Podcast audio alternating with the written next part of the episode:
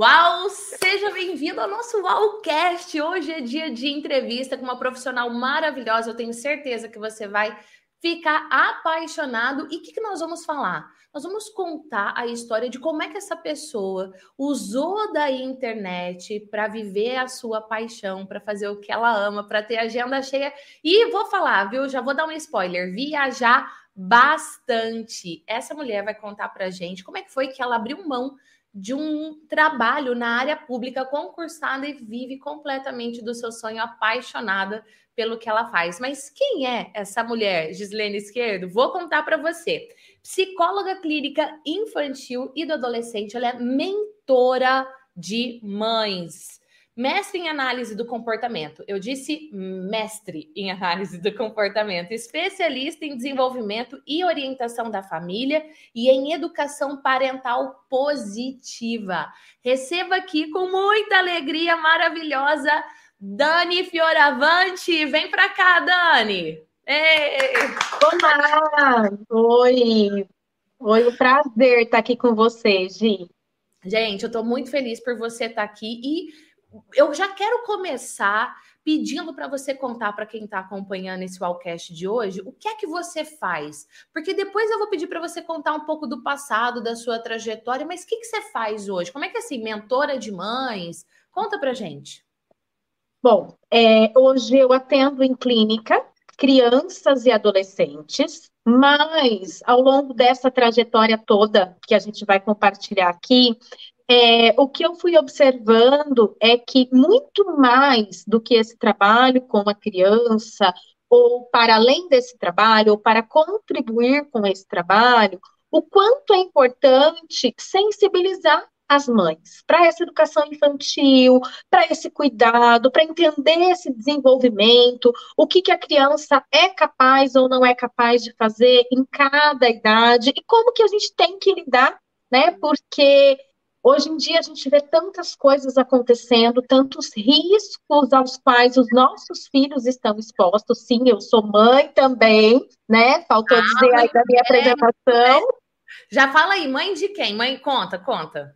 Bom, eu sou mãe do João Gabriel. João Gabriel tem oito anos. João Gabriel foi um bebê prematuro, então, né, eu acho que de 32 semanas, e aí essa maternidade ela foi colocada à prova muitas vezes. E a Letícia, a Letícia hoje tem 19 anos, mas a Letícia é minha filha por adoção tardia. Ela foi adotada com 12 anos.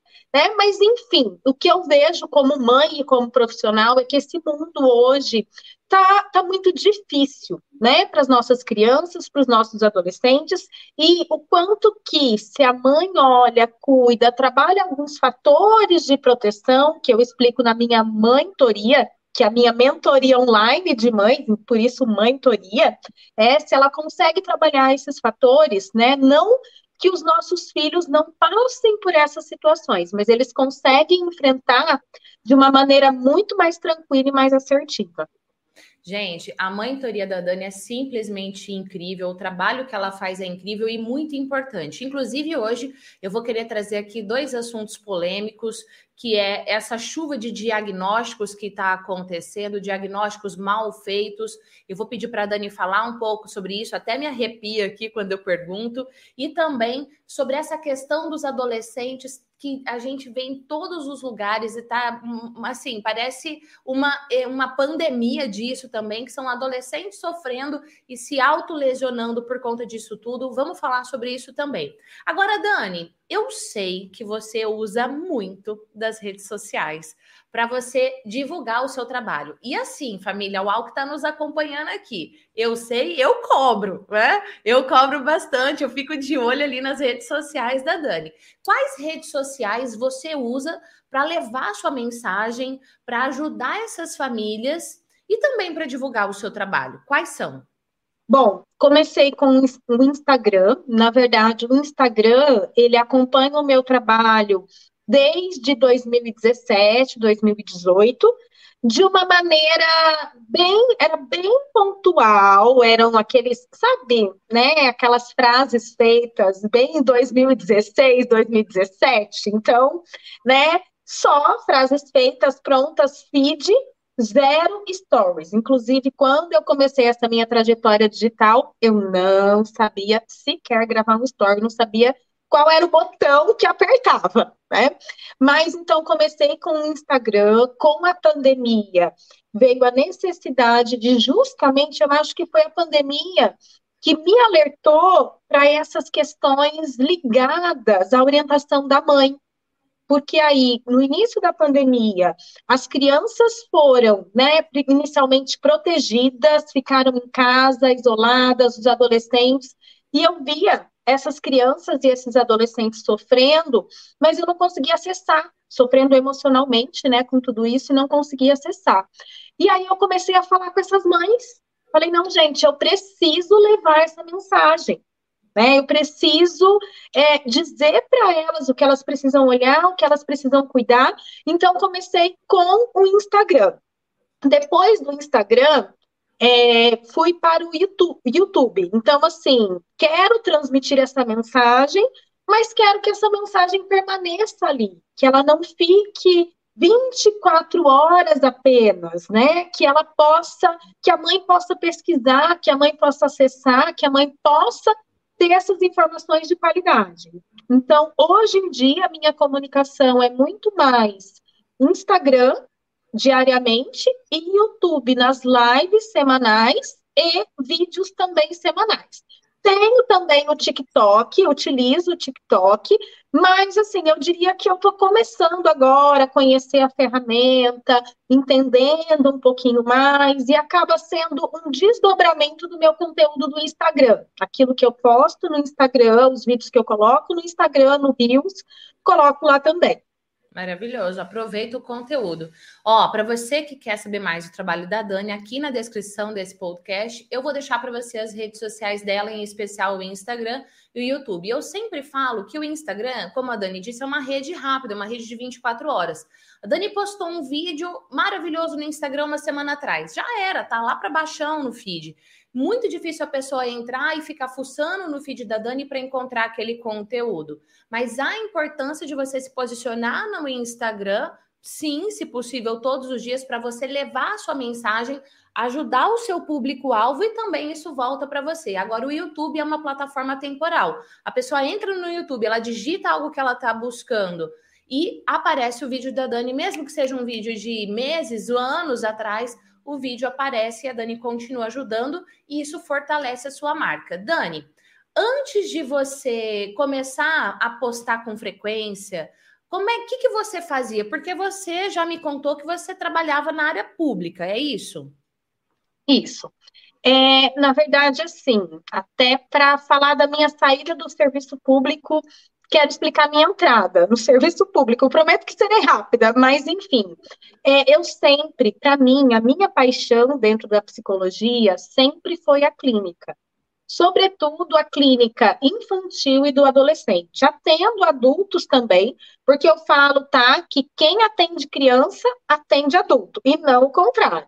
Porque é, para atender criança, você precisa ter toda essa análise, todas essas ferramentas teóricas e também as ferramentas da prática ali cotidiana com a criança, né? Com o adulto, a gente vai fazer o quê? Revisitar os traumas de infância. É isso, basicamente. Então, né, com a criança eu trabalho prevenindo esses traumas e com o adulto a gente trabalha cuidando, lidando com eles. Então, sempre foi, a minha paixão sempre foi a clínica. Mas, junto com a paixão da clínica, eu também tive, sempre tive, um desejo muito forte de ser mãe. Então, eram os meus dois desejos: viver da clínica e ser mãe.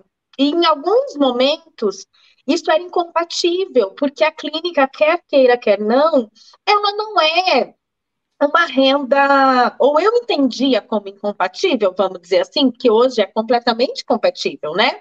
Mas eu entendia que a, a, renda que a clínica me trazia não era uma renda fixa. E eu não tinha licença maternidade, uma série de benefícios. Então, é, como tudo na minha. Você, algumas seguranças que quando você empreende, quando você é dona da sua clínica, dona do seu negócio, você não tem.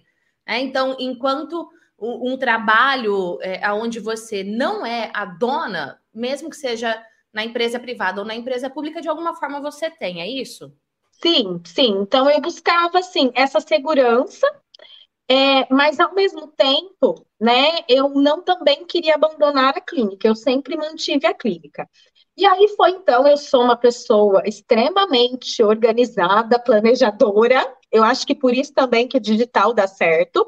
Então eu me organizei para passar no concurso público, porque eu ia passar no concurso público e depois engravidar para ter essa essa estabilidade. Então, só que aí, claro, vivi essa maternidade, é, é, uma das coisas que mais me realiza na minha vida, a maternidade do João, da Letícia, mas, só que sempre fiquei pecar Eu não posso sair da clínica, porque é, eu não quero sair da clínica, né? Eu quero investir na clínica, eu não posso sair da prefeitura, eu era servidora pública municipal, não posso sair da prefeitura enquanto a clínica não estiver bombando. Mas não tenho tempo para fazer a clínica bombar porque eu estou na prefeitura. e aí eu ficava vivendo esse dilema, né? Pecar, apelar Sim, lá tem vantagens, aqui também tem vantagens, como essa flexibilidade de horário, essa possibilidade de fazer a minha própria agenda, de tirar esses dias, sim, para viajar, para estar com a minha família, que é algo que me abastece, né, para justamente poder continuar, poder lidar com tantas questões que hoje a gente vem enfrentando na clínica. E aí foi quando, depois, novamente, depois de fechar um ciclo de 10 anos no serviço público, eu falei, não, agora, muito legal, é, foi muito bom enquanto durou. Acho que mesmo no serviço público, essa minha cabeça de empreendedorismo sempre esteve presente, então eu sempre estive em cargos de chefia, iniciando serviço, montando serviço, organizando, pensando para além daquilo que o serviço podia oferecer, né? E eu queria mais. E eu queria poder, é, sim, viver essa maternidade, que é um sonho para mim, mas, ao mesmo tempo, viver o sonho de viver na clínica. É, e foi todo um processo, foi todo um trabalho bem pensado, bem planejado. Foram dois anos aí estudando, buscando, planejando, e que aí, ao final desse ciclo de 10 anos, e isso foi em dezembro do ano passado, então fazem seis meses, né? Seis meses que eu estou vivendo exclusivamente da clínica, do meu negócio, do meu sonho. Eu fiz uma poupança, né? Um, um vamos dizer assim, um colchão financeiro, pensando que. Oi? Uma reserva ali, né? Uma reserva financeira. Poupança é, né? Enfim, mas eu fiz uma reserva, mas eu posso dizer que até agora são seis meses, né? Os seis primeiros meses. Eu não precisei utilizar essa reserva. Por quê? Porque tem sido. Né, Dani, deveria ser o período mais difícil. Mas uhum. além desse planejamento e, e, dessa organização até financeira que você fez, o que, que você fez que você acredita que esses seis meses de iniciar 100% mesmo o foco na clínica, o que, que você acredita que foi diferencial para você não precisar mexer na sua reserva? Sim. É, e aí eu vejo o quanto que, que as redes sociais me ajudaram nesse ponto, tá? Por quê? É, eu entendo que né, a minha formação é a mesma, é, minha formação dentro da psicologia, é a mesma que era dois anos atrás, mas o que melhorou? A minha comunicação com as pessoas, né? É, hoje eu consigo falar deste trabalho, eu consigo ser muito mais clara, explicando para a mãe a importância de buscar essa ajuda, de buscar esse apoio, e o reconhecimento que as redes sociais nos trazem eu vejo que hoje é muito interessante, assim, é, hoje, vou né, dar dois exemplos da semana passada. É, semana passada eu recebi uma mensagem de um cliente novo pelo WhatsApp, o WhatsApp né, que eu uso para o trabalho, e a pessoa me disse assim: Oi, você que é a Dani Fioravante? Me desculpe estar te chamando de Dani, mas é que me indicaram você como Dani Fioravante psicóloga que é exatamente o arroba que eu uso no Instagram. Então, eu vejo esse fortalecimento de marca. Não é a Daniele, não é a Daniele psicóloga, é a Dani Fioravante psicóloga. Então, Olha, gente, eu, eu tô aqui, Dani, fuçando na sua rede social enquanto você fala isso, e eu fui buscar aqui essa informação, porque muitas pessoas falam assim, ai, mas eu tenho poucos seguidores, porque, porque fica se comparando a outras pessoas. Mas quando você tem um porquê muito forte, é a sua paixão, é aquilo que você se dedica, estuda, e você quer gerar valor na vida do outro. Porque olha só, a Dani falou assim: na pandemia, eu falei, meu Deus, eu preciso ajudar. Então é algo muito mais forte que te move. Óbvio, tem o porquê dela se posicionar, dela ter a agenda dela lotada, dela viver do sonho dela, tem, mas por trás tem um porquê mais forte que te sustenta na jornada. Eu vou mostrar aqui Inclusive, eu vou mostrar o Insta da Dani. Deixa eu compartilhar a tela. Vou pôr aqui o Insta da Dani para você ver. Aqui deu certo na tela para você. Olha só, a Dani tem 11 mil seguidores. E no YouTube da Dani, se você clica aqui nesse link do perfil dela, da bio do Insta, você vai para o YouTube dela também. O YouTube dela tem 1.300, quase 1.400 seguidores no dia que a gente está gravando esse podcast para você. É muita gente. É muita gente você ali, gerando valor, fortalecendo a sua marca. Se a Dani se compara a alguém que, sei lá, tem 100 mil, 500 mil, 1 milhão de seguidores, ela fala, ai, porque eu tenho poucos seguidores. Não tem, gente. Pensa, uhum. se você tem mil pessoas te acompanhando, são mil pessoas para você gerar valor, para você se comunicar. Ô, Dani, você falou para mim uma palavra que eu até anotei aqui que foi importante. Olha, eu fechei um ciclo e aí eu foquei 100% em outro. Eu não sei você que está nos acompanhando agora, se de repente você está numa fase de fechar um ciclo ou de estar num ciclo e fortalecer o outro, porque pode ser que isso aconteça, como foi com a Dani. E você falou que você teve que melhorar a sua comunicação nas redes sociais. E eu vou falar real aqui. A Dani fazia um, um, trabalho com a Thaís Brusque, que também é psicóloga maravilhosa, e a Thaís falou assim para mim: ai, olha aqui o Instagram da Dani. Ela tá postando conteúdo. Eu não sabia o que a Thaís queria com isso, viu, Dani?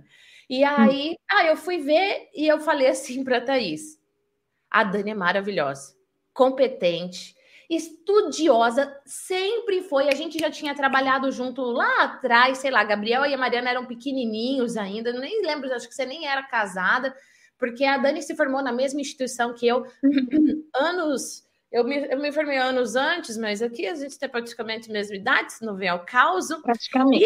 E, e, a gente já tinha trabalhado junto. Eu lembro que eu vi seus vídeos e falei assim para a Thaís: a Dani tem um conteúdo maravilhoso. Só que o jeito que ela está se comunicando tá chato, uhum. tá técnico demais. E você falou, pô, mas eu tinha a mesma formação que hoje. O que, que, que, você fez, até para quem está aqui, literalmente para dar dica, o que, que você ajustou uhum. na sua comunicação que hoje as pessoas veem desse jeito? Eu quero você. Uhum, sim. É, Gi, é o efeito uau na comunicação, não, não tem outra forma, né? É dizer as mesmas coisas só que de um jeito que as pessoas me entendam e que as pessoas percebam, poxa, é exatamente isso que eu preciso. É, quando eu digo para você, olha, as crianças estão precisando de ajuda e de apoio, são todas. Mas é, falar disso, trazendo dados de pesquisa, trazendo a comunicação formal e acadêmica, eu fui professora, sou professora por muito, né, há muito tempo, é, isso torna a comunicação chata. A comunicação, ela precisa, hoje eu percebo que ela precisa ser rápida, ela precisa ser fluida, ela precisa trazer dados de realidade, exemplo, ela precisa se aproximar, se a gente quer acessar esse público, a gente precisa se aproximar do contexto e do cotidiano dessas pessoas. É, não adianta é, eu querer ajudar uma pessoa que era esse, né, o meu objetivo maior ali com a rede social, mas estar falando coisas que para ela não faz sentido. Né? E aí, falando das pessoas, você colocou aqui de é, 11.100 seguidores hoje. Mas já foi 200, já foi 300, já foi 400. É, eu já cansei, e eu queria aqui deixar esse recado para quem está, está nos assistindo, é, eu já cansei de fazer stories e stories e vídeos e vídeos para três pessoas verem meu story. Né? A vontade de desistir, obviamente que dá. Né? Ai, mas só três, mas são três né? E aí eram 200, viraram 400 pessoas, depois 1.500 pessoas, 5 mil pessoas. A consistência e a disciplina eu vejo como algo muito importante para quem está começando no digital ou para quem quer é, usar esse digital ou como forma de viver apenas do digital ou de trazer pessoas mesmo para o seu, seu trabalho presencial. Eu acho que consistência, disciplina. Fácil não é, mas nada é fácil, né? E tá tudo bem. Trabalhar no serviço público também não é fácil. É, nada é fácil, só que quando a gente tem um porquê, a gente suporta qualquer como. É isso aí, falou tudo. Olha, a Dani falou defeitual é porque a Dani é aluna do método defeitual, depois a Dani se tornou minha mentorada, e é esse método para você falar de uma forma acessível. O que eu gostaria mesmo que a Dani tivesse dito foi isso: olha, ela teve que ajustar a comunicação dela de uma comunicação técnica para uma comunicação acessível, próxima, dando exemplos do dia a dia e essa consistência, sem olhar o número, mas olhando o seu porquê, faz a diferença. E Dani, para gente, eu, eu falei que a gente ia falar sobre isso, então vamos lá. Tem dois pontos aqui que eu não posso deixar passar ainda dentro dessa entrevista. Primeiro, você vive um estilo de vida e está literalmente semeando, continua semeando ele, porque você disse que você quer viajar e está perto da sua família e da sua paixão da clínica. Você percebe que você já alcança isso e está fortalecendo ou ainda está longe de alcançar? É, eu diria que eu alcancei, meu, eu tenho objetivos a curto, médio e longo prazo. Os meus objetivos de curto prazo, viver da clínica, estão aí. Né? É, eu poderia simplesmente parar nesse ponto. Não, e deixa agora eu fazer uma pergunta. Você, se você puder, se você não puder, tudo bem, tá bom? Você ganha igual ganhava no, na área pública ou você ganha mais hoje?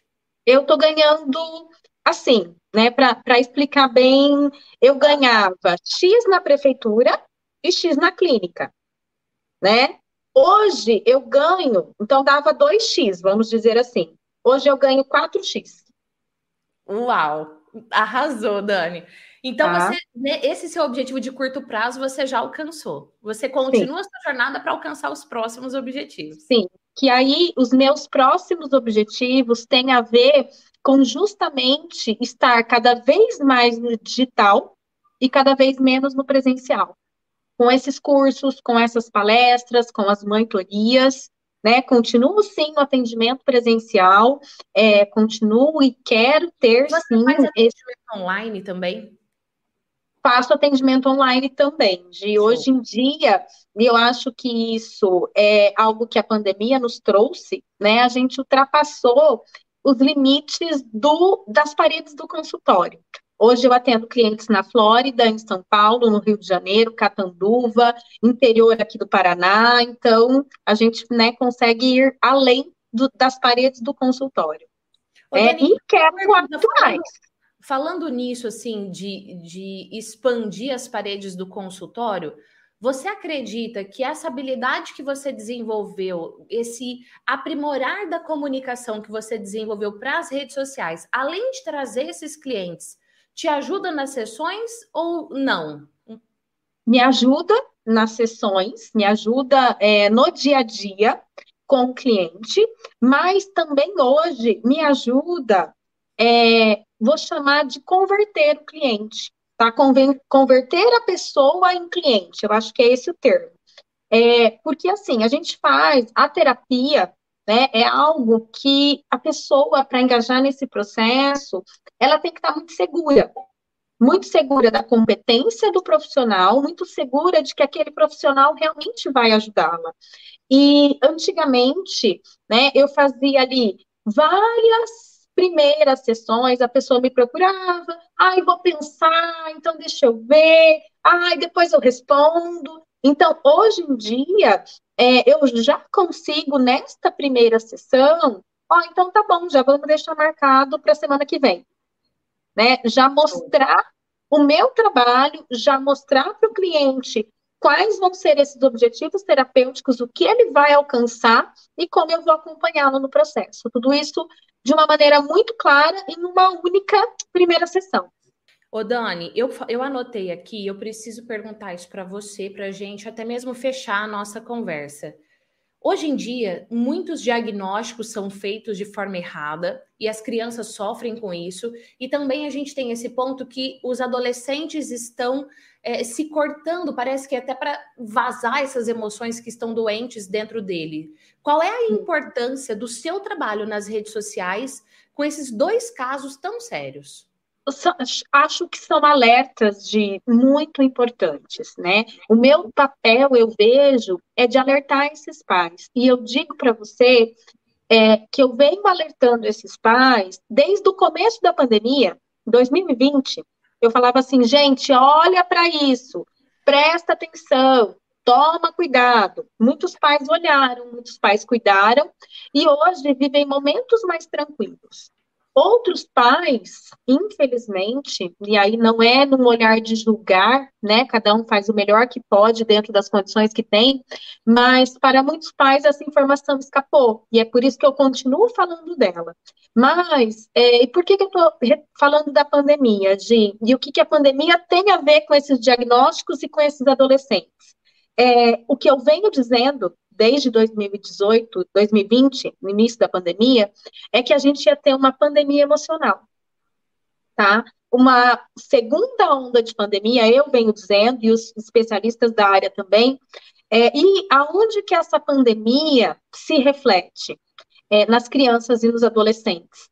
As crianças estão apresentando questões relacionadas a desenvolvimento foram dois anos de vida que elas não viveram. Então, uma criança de quatro anos não viveu metade da sua vida.